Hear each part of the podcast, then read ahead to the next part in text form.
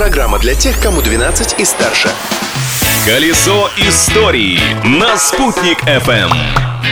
Всем большой солнечный привет! Новый день, новый повод крутить наше колесо истории. Какие интересные события связаны с сегодняшней датой? Сейчас узнаем. Открытие дня.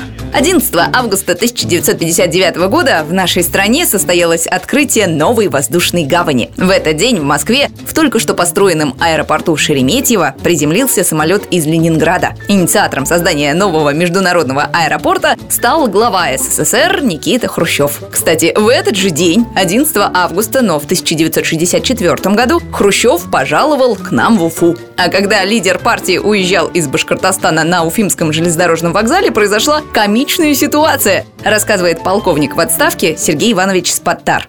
Визит завершился, все попрощались, он сел в вагон, и все вдруг видят, что поезд не едет. 10-15 минут стоит. Когда молодой начальник отделения оббежал поезд и видит такую картину. Маневровый локомотив остановился напротив этого салона поезда. И вот этот машинист, он попал в ступор. Живой Хрущев. Э, Хрущев увидел, что молодой человек, значит, улыбается, машет, начал ему в ответ махать. Вот, и тогда с начальник отделения, он понял, что дело, он взял на себе движение локомотивом и просто-напросто его увел. А этот молодой человек, он где-то около полутора часов махал рукой и кричал «Здравствуйте, Никита Сергеевич». Наша столица еще долго помнила этот исторический приезд Никиты Сергеевича, несмотря на то, что его вскоре сняли с должности. События дня.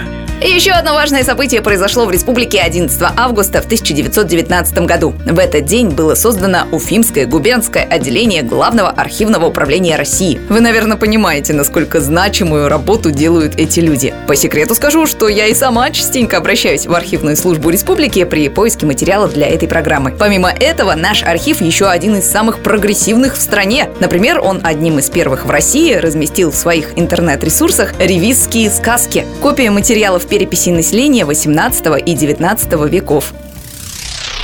И еще одно оставившее жирный след в истории событие произошло в этот день. 11 августа 73-го по центральному телевидению СССР началась демонстрация многосерийного художественного фильма «17 мгновений весны». Поклонниками фильма были не только практически все жители СССР, но и кубинский лидер Фидель Кастро. А познакомился он с сериалом, заметив, что многие его подчиненные раз за разом отпрашиваются с заседаний и сбегают домой. Когда он спросил, в чем дело, ему объяснили, что именно в это время показывают новый советский телефильм. Тогда Кастро, пользуясь связями, запросил в СССР копию фильма и устроил коллективный просмотр «17 мгновений весны» для всех членов своего правительства. Просмотр всех 12 серий занял 14 часов.